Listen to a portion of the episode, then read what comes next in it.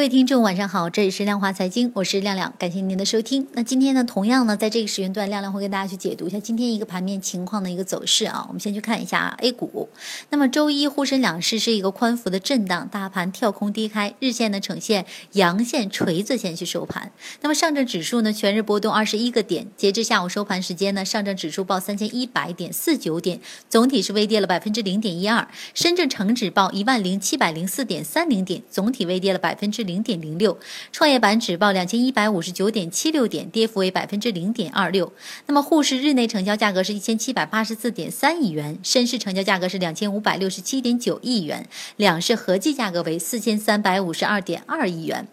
好的，以上这些是 A 股方面的，我们再去说说黄金。那么金价上周五收盘是稍有回落的，盘中最高呢是突破了年度的一个压力位的线，就是两百八十这一线。那么由于市场呢受到本周美国非农数据以及美联储利率决议的影响呢，对于两大因素的不确定性，给市场带来了非常强劲的一个观望的心态。那么也导致呢日内黄金偏于空头，盘面展现一个技术性的回调。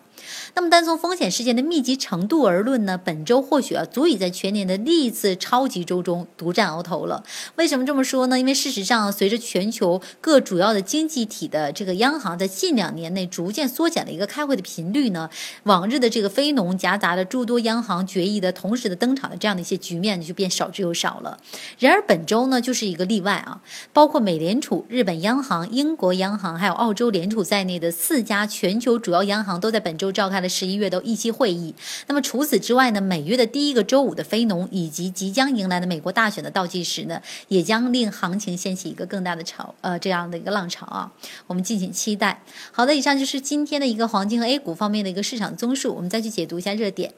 股市方面呢，上周股指在经过三个交易日的整理蓄势后呢，向短期压力位三千一百四十点发起进攻。那么由于量能的不济，使其以三个点之差呢上攻失败，随后呢转入整理。那么在整理过程当中，不难发现啊，空方力量是很有限的，以一个点之差没有击穿短线支撑位三千一百点，就是一个很好的证明。那多空双方在此关键点位博弈激烈的这样的一个刺激之后呢，空方力量也在调整的过程中逐渐的衰减了。那么专家是认为啊，股指一直不能形成一个强劲的反弹的主要因素呢是有两个方面啊，在这里亮亮来讲一下。第一个呢，就是从盘面上我们可以看到权重板块是轮番发力的，之前在上周的时候亮亮也给大家去讲过啊，而不是集体发力。那么债转股、次新股再次受到市场资金的这样的一个追捧而表现出强势，但不能形成扩散啊。第二呢，就是市场上资金的最大特点就是短线游击为主，快进快出，形不成资金的持续性和人气的一个聚集。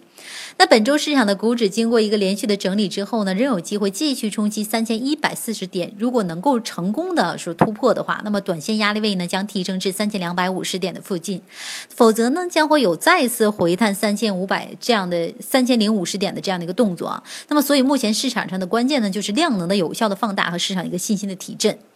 好的，以上这方面是 A 股的一些建议，我们再来说说黄金。那本周市场重点关注周四美联储利率决议和本周五的美国非农数据这两大消息面的影响啊，是十一月份美元指数波动一个方向啊。那么同时呢，也对黄金年底收官行情起到一个先锋的效果啊。因此啊，至少在消息面没有正式出台之前呢，黄金的价格波动力度会受到比较强的一个挤压，价格区间呢或将有一些收缩。那么直至消息面开启的一个局势的到来。好的，以上就是我们今天晚间时段为大家去讲解的一些今天盘面的一个情况，包括给到大家一些非常好的一些做单的建议。那同样的，如果大家有更多想要去了解黄金方面的知识，也可以来关注到狮王黄金的 APP，还有就是订阅公众号，以及成为亮亮的粉丝，订阅亮亮的专辑。